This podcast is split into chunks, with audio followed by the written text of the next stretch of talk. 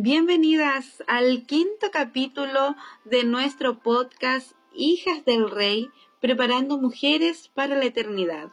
Estamos ya un miércoles más juntas, hoy día es 13 de mayo y seguramente ya lo notaste eh, y escuchas una voz distinta.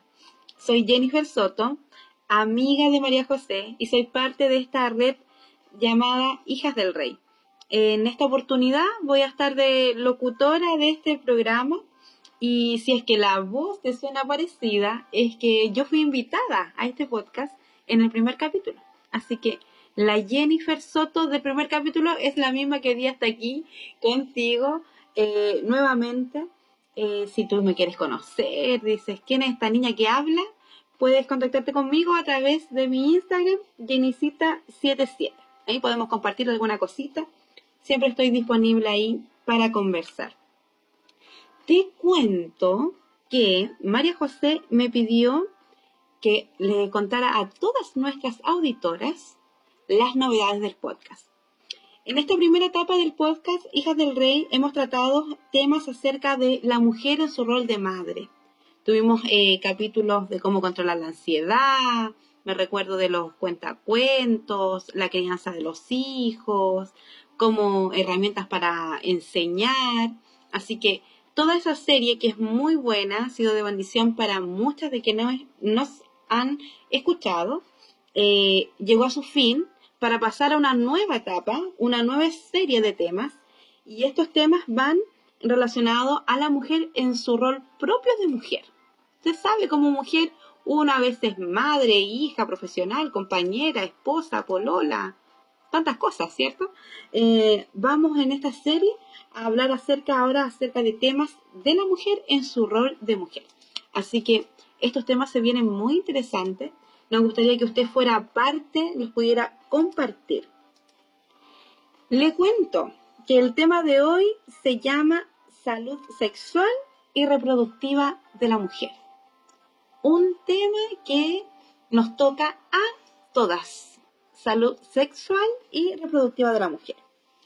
También quiero eh, recordarles que nosotros hacemos este podcast con el fin de que todas quienes nos escuchan puedan ser parte de esta red de amigas que tenemos. Y ustedes se pueden contactar con nosotras a través de nuestras redes sociales oficiales.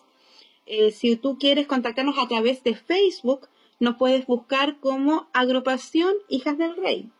Si estás en Instagram, puedes encontrarnos como podcast Hijas del Rey. También nuestros capítulos están disponibles en Spotify y Anchor FM. Así que nada más de presentaciones ni de preámbulos. Vamos a comenzar ya este podcast y vamos a presentar a la invitada de hoy. En esta mm, mañana tenemos una invitada, su nombre es Soleili Guerrero. Ella es matrona, ahí la vamos a conocer un poquito más.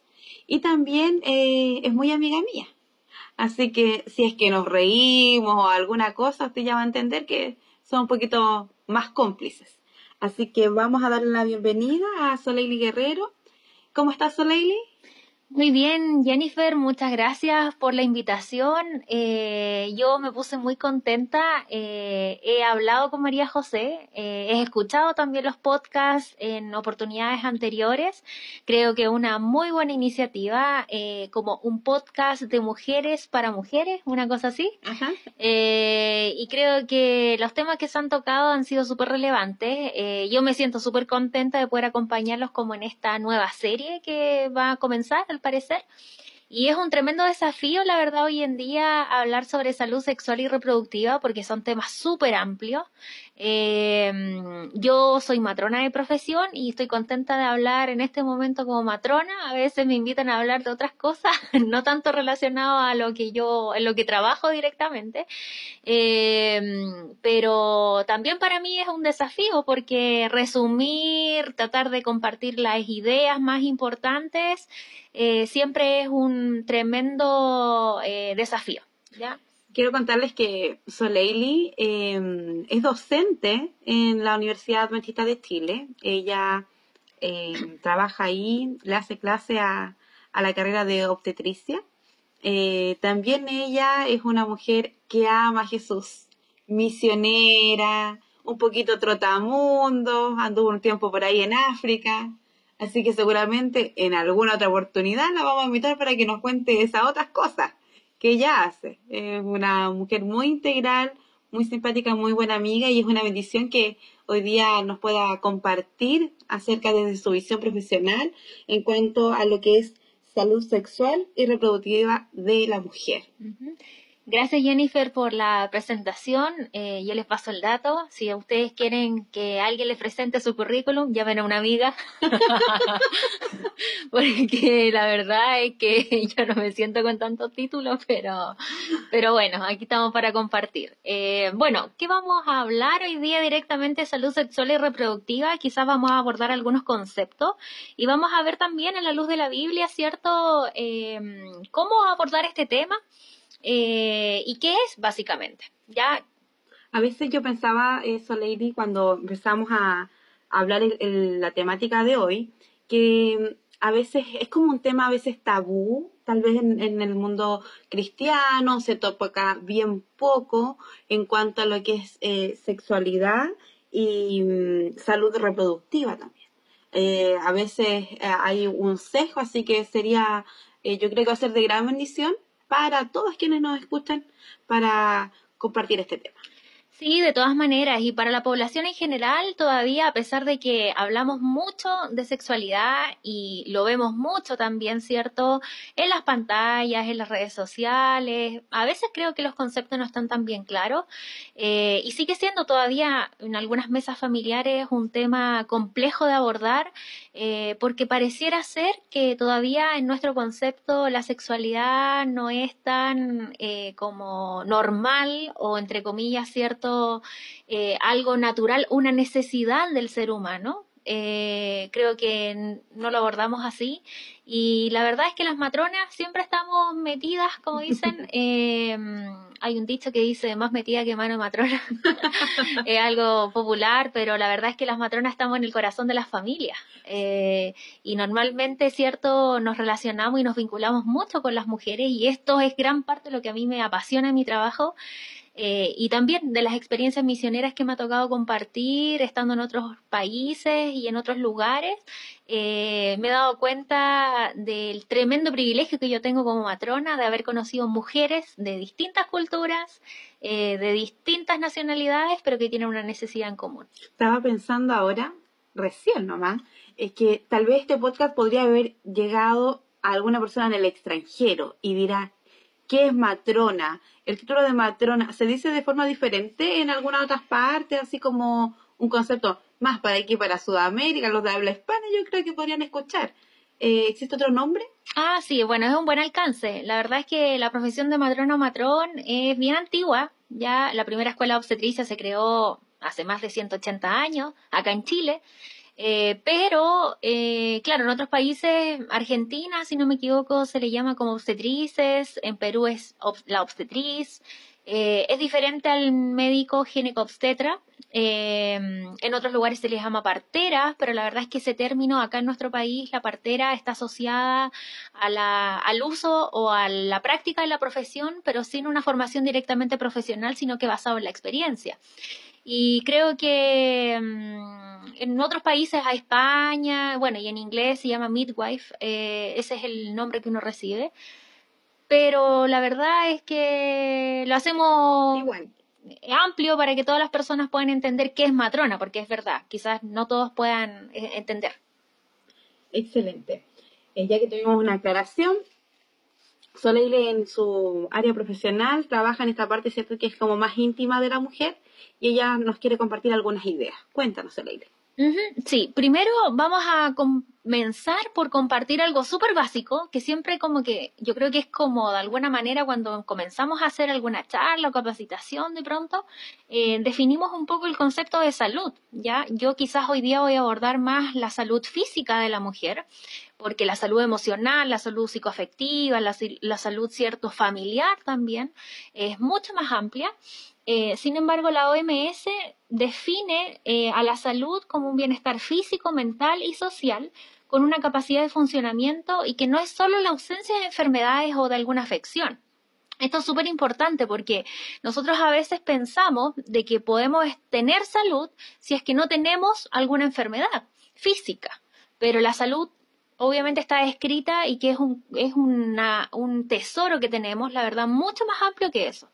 Ahora, eh, desde el punto de vista de la salud sexual, eh, si nosotros vemos cuál es la, definición un poco de, salud sexual, que la pueden encontrar en los programas de salud de la mujer de nuestro país o los pueden encontrar, ¿cierto?, a nivel mundial en otras páginas, nosotros nos damos cuenta acá de que la salud sexual eh, es el mismo concepto que está definido de la OMS, pero que está aplicado a la sexualidad, ¿ya? Y en ese contexto, entonces, eh, nos dice que no solamente es la ausencia de una enfermedad, de una disfunción o de un malestar, sino que la salud sexual tiene un enfoque positivo y respetuoso hacia la sexualidad y hacia las relaciones sexuales en todo contexto. Eh, especialmente también se invita a que la experiencia sexual, ¿cierto?, sea vivida de forma placentera, segura, libre, eh, sin discriminación y sin violencia. Eh, y para eso, ¿cierto? A nivel mundial se está luchando por los derechos sexuales de distintas mujeres alrededor del mundo, porque la realidad que nosotros podemos vivir en nuestro país puede ser muy diferente a otra mujer, en África, por ejemplo, en Asia, donde a lo mejor estos derechos son mucho más vulnerados. Eh, y la salud reproductiva, también como definición, como para darle un piso a esto, eh, es que nosotros también seamos capaces de comprender como mujeres de que también em, podemos tener eh, la salud reproductiva directamente, es la capacidad de poder disfrutar de una vida sexual satisfactoria, sin riesgos y que podamos tener también la elección o la libertad de poder procrear y decidir hacerlo o no hacerlo, cuándo y con qué frecuencia. ¿ya? Eso es lo que está descrito por la OMS, los dos conceptos grandes de salud sexual y reproductiva. Perfecto, Soleili. Yo quisiera preguntarte, eh, nosotras estamos aquí en Chile, en Sudamérica, ¿cómo es eh, al menos la realidad chilena, eh, que tú conoces tal vez un poquito más?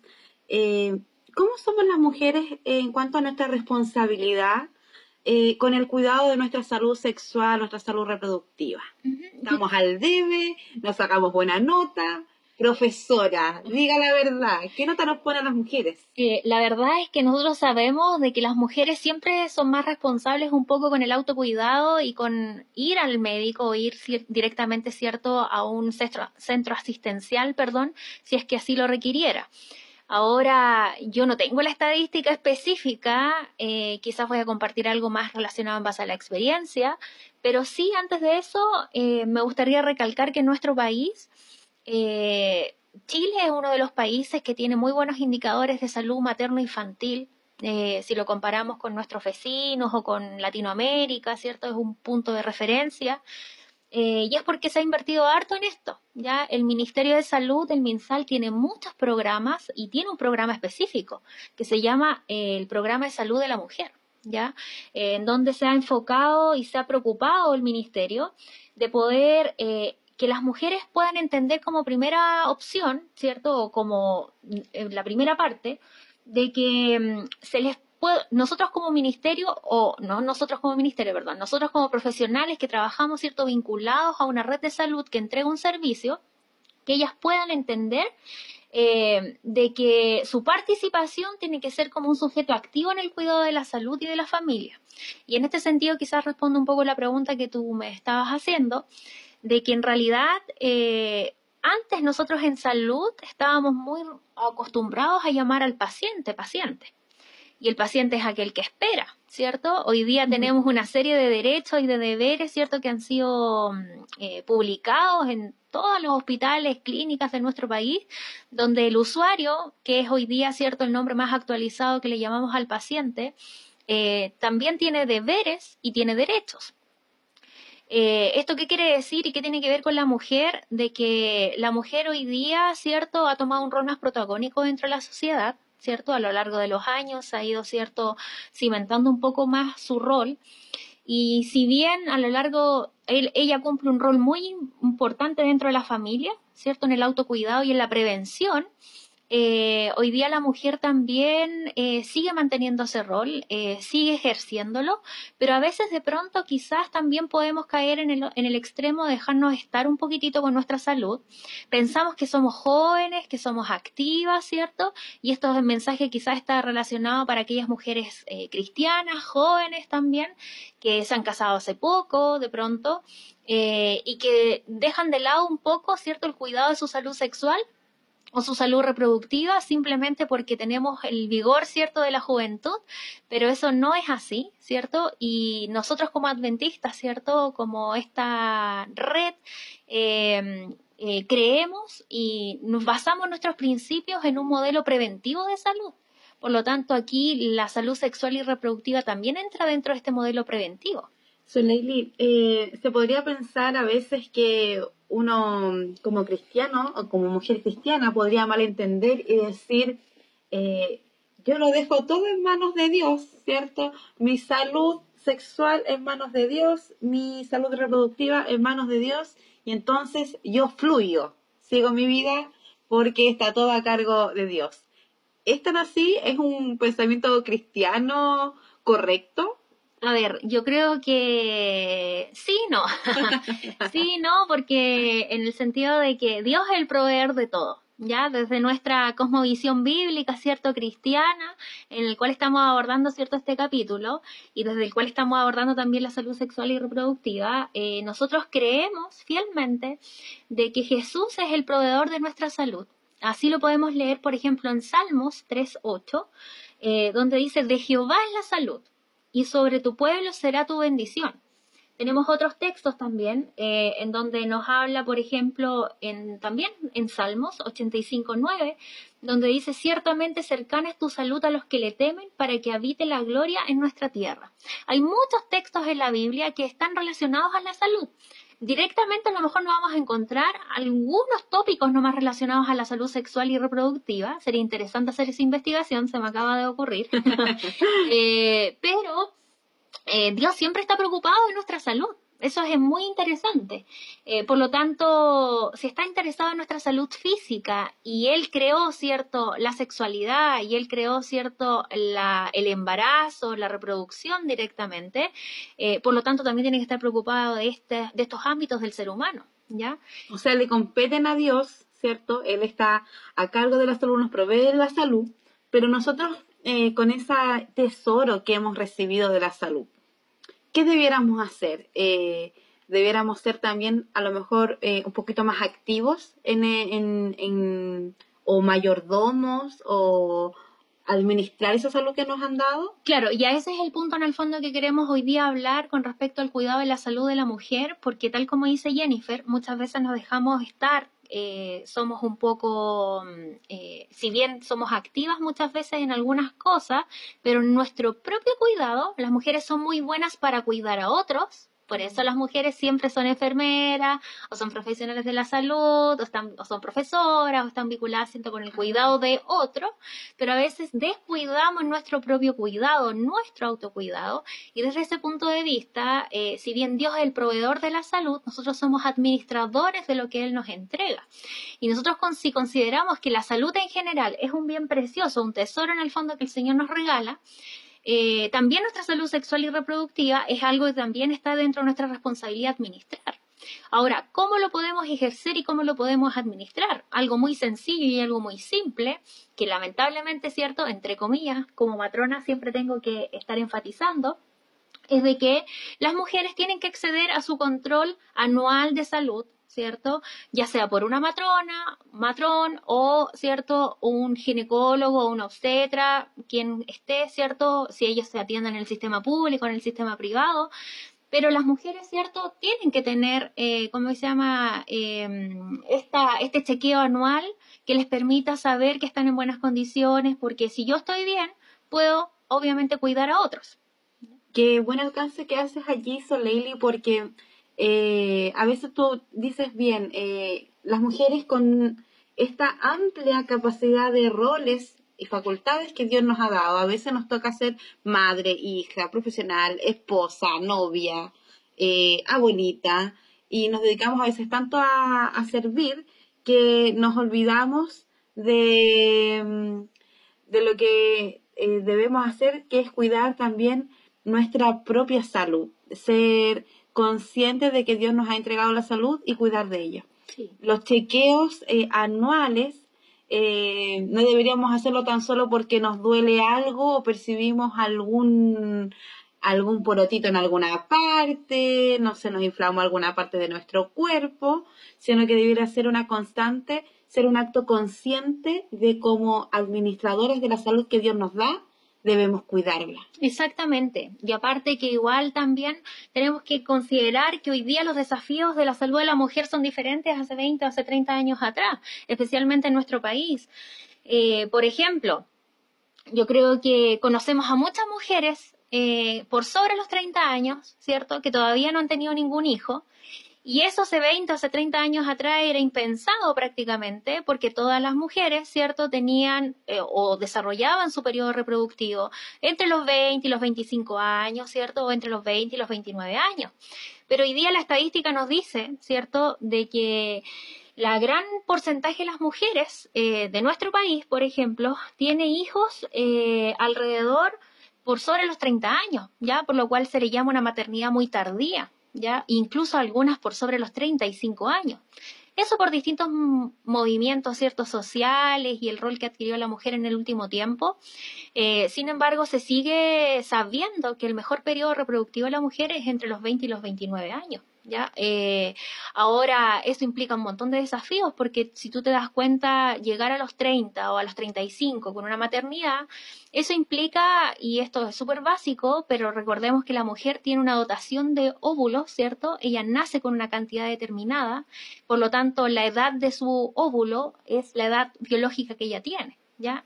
Por lo tanto, si tú tienes 30 años, tu óvulo tiene 30 años también contigo ya a diferencia de los varones o de los hombres que ellos tienen una una cierto una regeneración cada 90 días aproximadamente de sus espermatozoides. En cambio nosotras no y eso implica un montón de desafíos, porque hoy día también estamos en un mundo donde, o en una, sí, en un mundo donde estamos eh, insertos con un montón de enfermedades crónicas, ¿ya? Entonces hoy día la gran parte de la población enfrenta un embarazo con enfermedades crónicas asociadas, una hipertensión, un colesterol alto, un diabetes. Entonces tenemos un montón de complicaciones también asociadas al parto y al puerperio, que es el periodo posparto, eh, que antes, años atrás, prácticamente las mujeres no se enfrentaban a ello. Entonces es, muy importante eh, preservar la salud desde el punto de vista con los principios que nosotros conocemos, los ocho remedios naturales, por ejemplo. Eh, es importante, Soleil, pensando de que em, la salud eh, reproductiva se ha eh, postergado en algunos años, tal vez por el desarrollo de la, de la mujer, su incorporación al mundo laboral, se ha postergado sin embargo, es la misma máquina, es el mismo cuerpo que en algún momento eh, eh, debiera, ¿cierto?, procrear la vida. Y yo creo que hay un énfasis muy importante ahí en el sentido de que Dios nos da eh, directrices, nos hace un llamado a cuidar nuestra salud. Nos dice que Él quiere que seamos prosperados en todas las cosas y también estar consciente que estamos en un mundo, ¿cierto?, donde existe la enfermedad, la muerte, el pecado, son las condiciones que tiene este mundo, por ende lo bueno que tenemos de Dios tenemos que cuidarlo. Y en cuanto a la prevención, tú hablabas de ocho remedios naturales, la Iglesia Adventista promueve eh, mucho eh, el tema de la salud, la salud preventiva, eh, considera elementos de la naturaleza como remedios que podrían ayudarte a prevenir enfermedades y tener un mejor pasar. Entre ellos eh, tenemos el aire, el sol, el descanso, beber agua y muchos más que usted puede ahí, si nos está escuchando y no los conoce, puede buscar en Google. Eh, ocho remedios naturales, tenemos hartos materiales ahí para compartir y, quisiéramos saber, sobre qué podríamos hacer nosotras como mujeres en cuanto a la salud preventiva, como en la parte preventiva. ¿Qué acciones concretas podríamos nosotras llevar a cabo para cuidar eh, lo que el Señor nos ha entregado, que podamos ser buenas administradoras de nuestra salud. Eh, ahí yo creo que fundamentalmente eh, sería incorporar en nuestro estilo de vida los ocho remedios naturales. y eso es súper importante recalcarlo porque un estilo de vida no es una dieta. Ya, las mujeres somos súper buenas para hacer dieta. Empiezo el lunes eh, y el estilo de vida es difícil a veces incorporarlo cuando tenemos generación tras generación, ¿cierto? Una familia sedentaria, cambiar nuestra alimentación no es fácil, eh, a veces nos pueden decir que sí, pero creo que honestamente no lo es. Cambiar los hábitos es algo muy complejo, es algo que está arraigado en el comportamiento de un ser humano. Eh, por lo tanto, yo creo que ahí tiene que ver un poco eh, la mezcla del esfuerzo humano con el esfuerzo divino. Ya, yo creo que también desde el punto de vista cristiano tenemos la tremenda bendición de poder someter al Señor nuestras debilidades eh, de poder en el fondo entregar también qué cosas nos cuestan desde nuestros puntos, desde el estilo de vida. Y puede que suene algo súper loco quizás, pero nosotros a veces vinculamos a Dios solamente con nuestras necesidades eh, como espirituales, pero no necesariamente con nuestras necesidades físicas fuera que sea la comida o el trabajo. Pero la salud, ¿cierto? El Señor también es, es responsable de nuestra salud, ¿cierto? Él nos da el regalo para poder administrarlo, pero también en este esfuerzo humano, con el esfuerzo divino, donde se genera el éxito, Dios también no va a poder hacer las acciones que nosotros estamos llamados a hacer. Y eso es súper importante, o sea, Dios nos da principios de acción. Nos da el agua, nos da el aire, nos da cierto em, em, la alimentación saludable, la temperancia o el equilibrio, la confianza en Dios, una serie de elementos, pero si yo no me propongo en mi día a día, ¿cierto? Levantarme media hora más temprano, ir a correr o al menos caminar o salir de esta vida sedentaria y no me lo propongo como un objetivo, que es luchar en el fondo contra mi voluntad, difícilmente en el fondo no va a ocurrir, entre comillas, un acto sobrenatural que Dios me va a levantar de la cama, ¿cierto? Y me va a esforzar a hacer lo que tengo que, o lo que estoy llamada a hacer. Y en este caso, desde el punto de vista de la salud de la mujer específicamente, yo creo que hoy día en nuestra sociedad estamos luchando con dos grandes problemas. Y uno de ellos, ¿cierto?, son los cánceres. ¿Por qué? Porque la mujer hoy día también vive más. Ya, eh, si bien superior reproductivo está desarrollándose de manera más tardía, también, ¿cierto?, eh, ya la mujer hoy día en nuestro país aproximadamente 78, 80 años.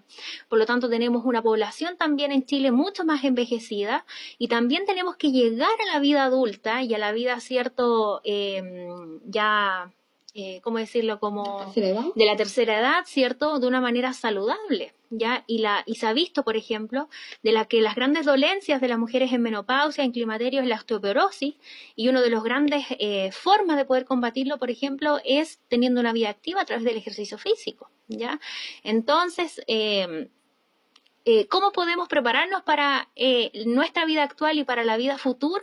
Yo creo que incorporando estos principios de salud, pero también luchando y siendo responsables desde el punto de vista médico eh, con, los, controles que nos corresponden. Por ejemplo, ¿cuáles son dos grandes responsabilidades que la mujer tiene y que debería toda mujer, cierto, que ya inició su actividad sexual y que ya, cierto, entró en su periodo reproductivo, al menos eh, tener conciencia y ser eh, clara que nosotros estamos luchando hoy día con dos cánceres muy importantes, el cáncer cervicuterino y el cáncer de mama. ¿ya? El cáncer de mama en nuestro país aproximadamente eh, es una de las mayor, el mayor cáncer, ¿cierto?, que tiene mayor mortalidad. Eh, y el cáncer de mama eh, lo podemos prevenir si se hace, por ejemplo, de manera seriada cada tres años, al menos en el sistema público. Si alguien tiene la oportunidad de hacerlo en el sistema privado, una mamografía anual a partir de los 50 años. Eh, ojalá lo pudiéramos empezar a hacer antes, a partir de los 45, pero el Ministerio, cierto, eh, ha colocado como grupo de riesgo a aquellas sobre los 50 años y que se hagan las mamografías cada tres años. Y si yo pertenezco a un sistema de atención pública, debo tener mi mamografía al día. ¿Ya? Entonces este es un llamado para todas las mujeres quienes no han ido, ¿cierto?, a hacerse su mamografía. Yo sé que es un examen que duele, que molesta, que es incómodo, ¿cierto? Eh, sin embargo, tenemos que pensar que este momento de, quizás de, incomodidad puede prevenir un montón de eventos futuros eh, que, ¿cómo se llama?, que podían ser muy dañinos también. Y también el otro cáncer que nosotros tenemos es el cáncer cervicuterino. El cáncer cervicuterino es eh, un cáncer que se provoca cierto en el cuello del útero, eh, producto de una enfermedad de transmisión sexual eh, a través de un virus que es el papiloma humano. y de manera seriada, todas las mujeres también deberían cierto hacerse este PAP al menos una vez al año o en el sistema público se hace cada dos años o cada tres años, si no me equivoco. Eh, especialmente de entre los 25 y los 64 años. Pero ojalá si es que ya hay actividad sexual antes de los 25 años, no esperar a esta edad, sino que comenzar a hacer este tamizaje o esta prueba eh, antes, ¿ya? Solely estaba pensando yo en... Hay muchos ejercicios, videos que uno podría conseguir rápidamente a través de un clic en internet cómo hacerse un autoexamen en las mamas, ¿cierto? Ah, eh, revisarse, estar constantemente observándose si tiene alguna mancha, alguna cosa. En el caso de lo que es el cáncer cervicuterino, esto, no estaba preparado, una pregunta que se me ocurrió en este momento. Así que perdón si es que no tiene la respuesta. Eh, en el caso de las mamas, uno podría a lo mejor constatar, ¿cierto?, por alguna mancha, algún dolor, se afiebró algo, tengo una protuberancia, algo.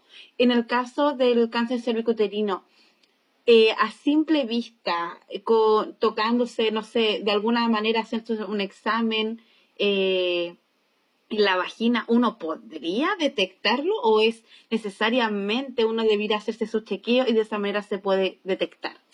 A ver, la verdad es que en la mayoría de las enfermedades de transmisión sexual, la mujer es casi completamente asintomática, ¿ya? Mm. O la verdad es que, perdón, al contrario, me equivoqué. Los hombres son los asintomáticos, las mujeres son los que manifiestan muchas veces la expresión de la enfermedad, pero muchas veces estas lesiones ocurren de manera interna, ¿ya? Entonces es difícil visualizarlo de manera externa, si hablamos, ¿cierto?, de la vulva o en la zona genital, ¿cierto?, en la zona perianal, sería más difícil y aparte que en la práctica creo que no todas las mujeres examinan esa zona con frecuencia, eh, por lo tanto, por eso se hace relevante eh, que se hagan y acudan a su control.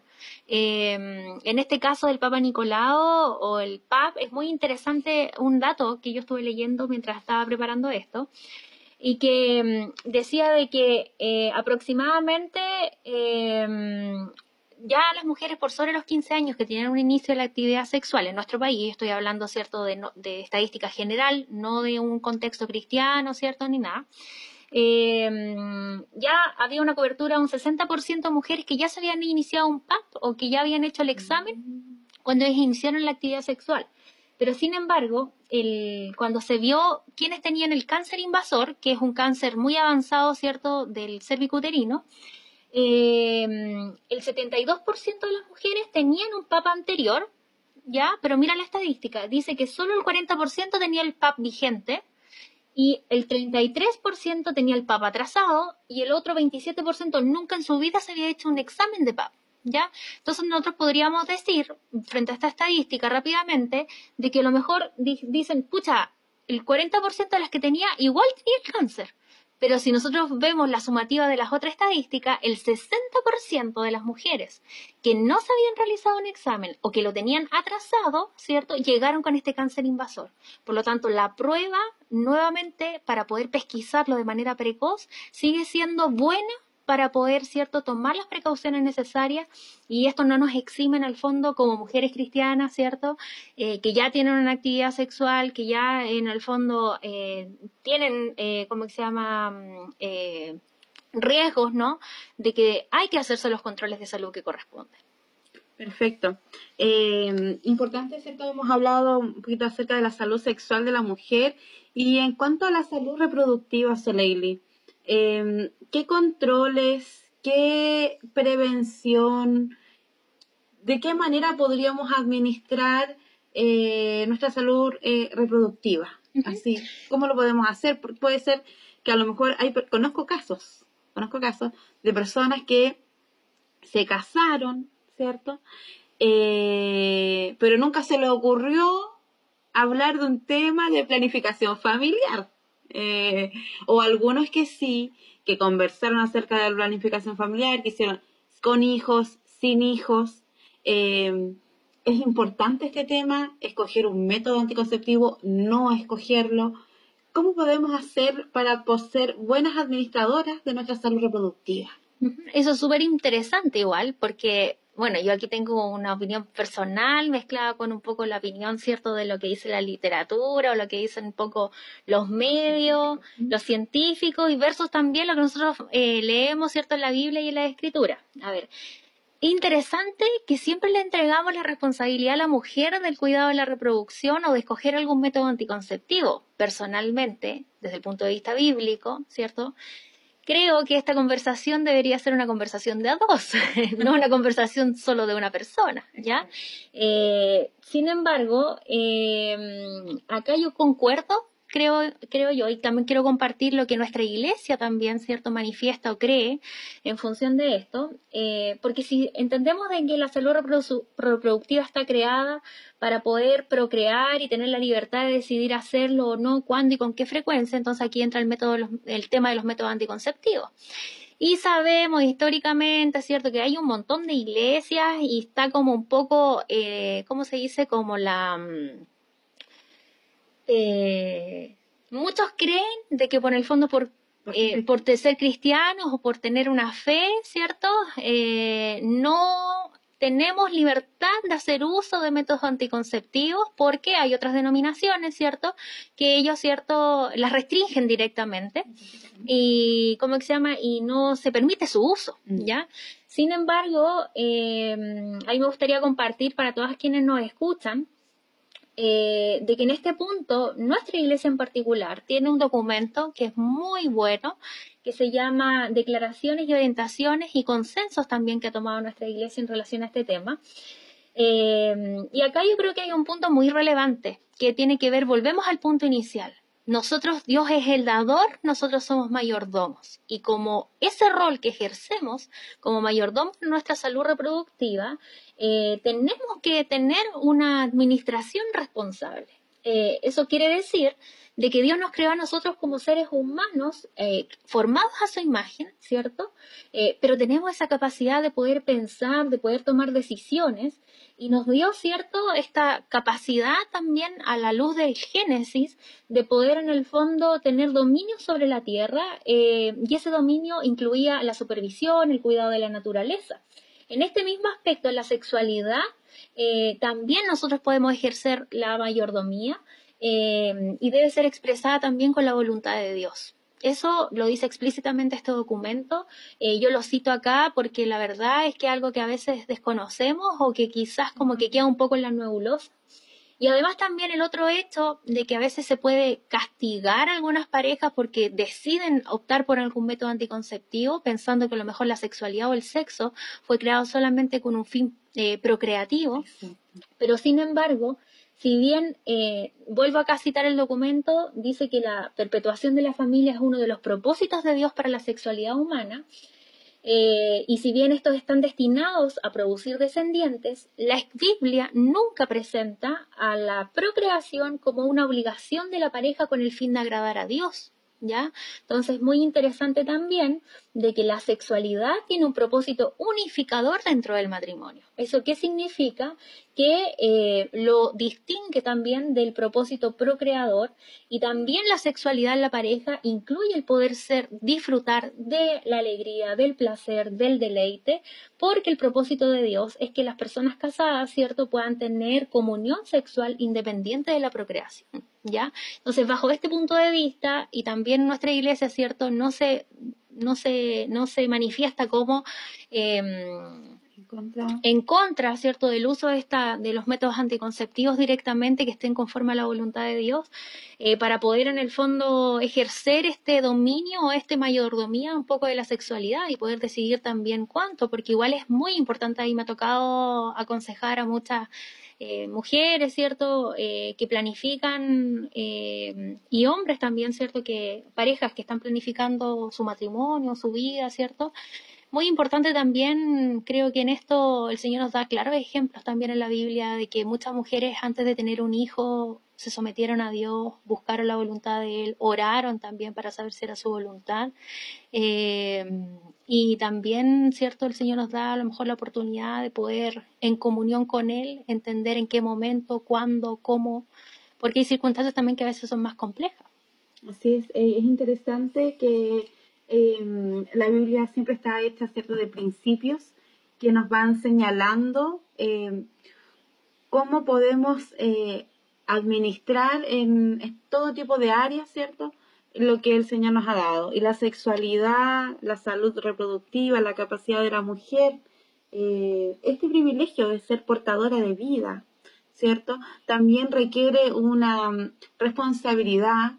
También la mujer se despoja de muchas cosas ahí, de su salud, sus nutrientes, y mm, obviamente que eso requiere también administrar, preparar el cuerpo para un embarazo, eh, esperar un tiempo de descanso también, si se desea continuar, mirar los planes que hay como familia, eh, el sexo también dentro de esta armonía, esta, esta dinámica, ¿cierto?, de protección del amor, de, un hombre que ama a su esposo, una esposa que ama a su esposo, que no lo va a obligar a hacer eh, algo que le provoque daño, ¿es cierto?, en este cuidado y esta manera de darse placer del uno al otro. Em, a veces olvidamos, ¿cierto?, y rebajamos solamente a la cosa de que se cruza un espermatozoide con un óvulo. y parece que se fuera todo el tema cuando tocamos la sexualidad. Pero eh, la sexualidad, la manera en que están hechos nuestros órganos para que se puedan unir, em, la maduración de ellos para que están preparados para ese encuentro, em, el cuidado de ellos también, el higiene, eh, la manera en eh, cómo los usamos, eh, también da cuenta de qué estamos haciendo con ese regalo que el Señor también nos da. La administración, ¿cierto? La mayordomía de todos los recursos que el Señor nos da es una responsabilidad y yo creo que este programa, para todas nuestras amigas que nos están escuchando, tal vez a lo mejor le está haciendo un eco en su oído es decir, ¿sabes qué? Tal vez yo nunca había pensado que Dios me había dado la salud sexual, la salud em, em, reproductiva. como para que yo cuidara y fuera un mayordomo de ella. Y quizás hoy día le está haciendo sentido y el Señor también le puede estar diciendo, hey, te di esto, cuídalo, hazte tu chequeo, eh, anda la matrona, conversa las cosas, planifica, administra, para que seamos bendecidos también en todas las áreas. Exactamente. Y también, ya para ir concluyendo, yo creo, este programa, eh, la salud, eh, si bien es un divino tesoro, ¿cierto? Como se le conoce, se escucha, eh, también tenemos que ser conscientes de que a pesar de que nosotros como adventistas promovemos un estilo de vida preventivo basado en esta aplicación de los ocho remedios naturales, ¿cierto? también hemos hablado, ¿cierto?, de la salud sexual y reproductiva. También tenemos que ser conscientes de que estamos también en un mundo, tal como decías tú, afectado por el pecado, ¿cierto? Con una influencia ambiental también. Tenemos una carga genética también que muchas veces no la podemos negar. Somos más susceptibles o tenemos más probabilidades muchas veces de poder presentar alguna enfermedad y no necesariamente, ¿cierto? Porque seamos cristianos, vamos a estar exentos de algún cáncer o alguna cierta otra enfermedad eh, o directamente, ¿cierto? Porque no hice esto, puede ser que eh, la consecuencia natural fue que lo adquirí sin embargo, en este en estas circunstancias, porque también puede estarnos escuchando a alguien que a lo mejor puede decir, chuta, yo no hice nada de esto, entonces por eso estoy viviendo lo que me pasa y por eso estoy teniendo un cáncer y por eso me pasó esto otro, etcétera. Eh, también recordar que la curación es un proceso de restauración de la salud. Eh, de, un, de, un, organismo que está desequilibrado, que está dañado, y yo creo que el médico de médicos, ¿cierto? El que está encargado de nuestra curación finalmente, eh, poder erradicar todas las dolencias que podamos tener, es, Cristo, es Jesús. Eh, ahí en este aspecto no quiero espiritualizar, ¿cierto? Completamente todo, porque estamos hablando de un tema súper concreto, pero, eh, pero las mujeres en el fondo que también han pasado por un cáncer y lo vencieron, qué bueno, amén por ello. Eh, quienes están pasando también a lo mejor por algún proceso de enfermedad complejo, difícil, eh, no podemos, cierto, olvidar de que Dios está en este proceso junto a nosotros. y de que a pesar de que muchas veces a lo mejor hemos sido buenos o malos mayordomos, no lo sabemos, mientras tengamos vida todavía tenemos tiempo de cambiar creo que, que Dios eh, se preocupa de nuestra salud. Ese, ese versículo que dice que está en tercera de Juan 1.2, dice, amado, yo deseo que tú seas prosperado en todas las cosas. Y así como prospera tu alma, yo quiero que tú tengas salud. Eh, yo creo que esto también se aplica a nuestra salud sexual y reproductiva, porque también es una necesidad del ser humano. Y Dios yo creo que no ha puesto ninguna necesidad en el hombre que no pueda ser satisfecha también y que Él no la pueda entregar. Eh, ya para ir eh, concluyendo, solo recordar a las mujeres de que hoy día nosotras ejercemos una multiplicidad de roles súper amplio, eh, pero el llamado a todas es que se puedan cuidar, que se puedan proteger, que puedan ser responsables en la medida que ellas puedan, ¿cierto? el Ministerio de Salud tiene una serie de programas ¿cierto? Accesibles para aquellas que van al consultorio. Es verdad, no tenemos el mejor sistema de salud del universo ni del planeta, difiero con el, ministro de Salud. Sin embargo, creo que no estamos tan mal como otros países. Eh, aprovechemos las oportunidades que tenemos. Eh, hay recursos para que se puedan hacer su PAP. Probablemente hay que esperar un poco más, sí, eso es verdad. Las que tienen acceso a la salud privada eh, hay que esperar menos, pero a lo mejor tienen que pagar más las diferencias todavía existen. Sin embargo, es un país que tenemos oportunidades todavía para la mujer y, ya especialmente eh, me gustaría concluir que, Jesús, eh, como lo habíamos estado conversando en esta reunión de pauta, eh, se preocupó de la mujer en todas sus dimensiones. Eh, tenemos historias en la Biblia donde nos damos cuenta de que Cristo, ¿cierto? Eh, una mujer tocó su manto y su flujo tenía, no sabemos qué enfermedad ginecológica probablemente estaba teniendo, no sabemos, eh, o obstétrica, no sabemos, pero tocó su manto y ella fue restaurada, se le restauró su salud física. Por lo tanto, él la curó. Pero también, ¿cierto? Se relacionó con una mujer samaritana, la cual eh, fuera de satisfacer ciertas sus necesidades y de poder entregar cierto esta agua de vida que solo él la podía entregar, también se preocupó de su salud emocional. También cierto, eh, la gran necesidad de la mujer samaritana era la que le devolvieran su dignidad, que devolvieran a lo mejor la vindicación social que en ese tiempo cierto era tan importante, tan valorada y también Jesús se la entregó. Entonces yo creo que aquí el llamado para todas las mujeres que nos escuchan es que Dios, eh, que Cristo tiene el poder, ¿cierto?, para poder restaurar nuestra salud física, eh, emocional, ¿cierto?, afectiva, de todas las áreas. Y, y por supuesto que para si ya no lo hemos dicho, no le ha quedado claro, eh, que seamos mayordomas de nuestra salud sexual y reproductiva, acudiendo a nuestros controles, pero también practicando estos principios de salud que el Señor nos ha entregado.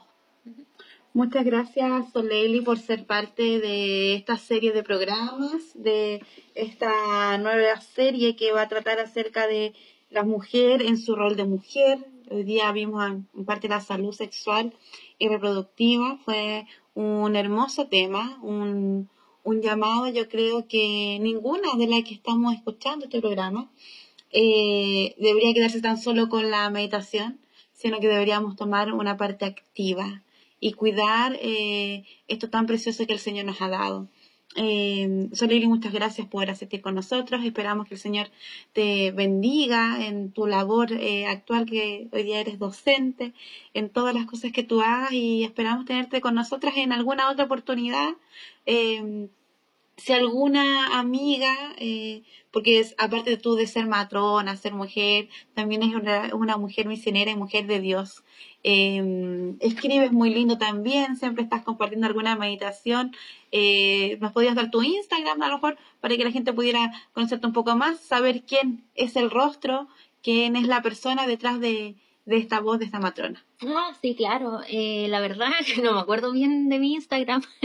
Parece que es Soleili G, arro, eh, Soleili G, ¿no? El Instagram. Eh, y mi nombre se escribe con I latina primero y después Y.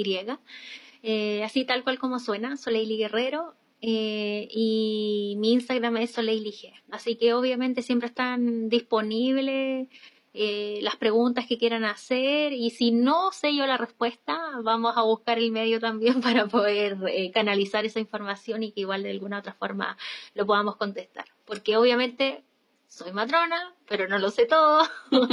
Eh, también, ¿cierto? Hay otras colegas. yo trabajo con una red de colegas, gracias a Dios, muy buenas amigas, también, ¿cierto? Algunas adventistas, otras no lo son, pero sin embargo todas estamos comprometidas a la salud de la mujer y hay áreas que yo soy más fuerte y hay otras que ellas son más fuertes y ahí nos, compartimos y nos comentamos cosas. Así Excelente.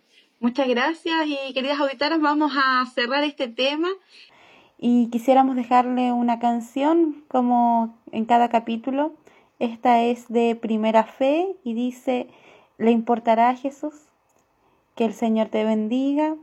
Eh, te esperamos el próximo miércoles para compartir un poco más en este podcast Hijas del Rey, preparando mujeres para la eternidad.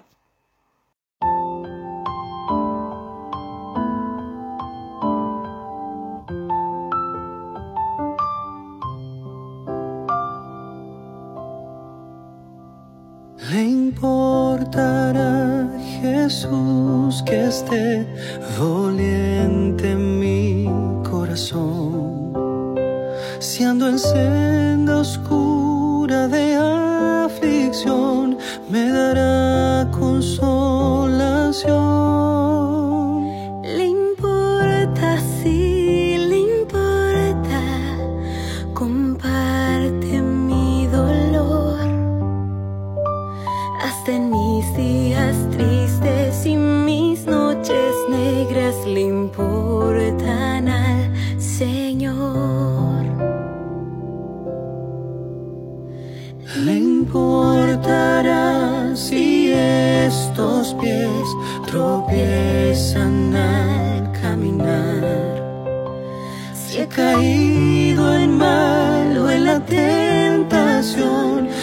Me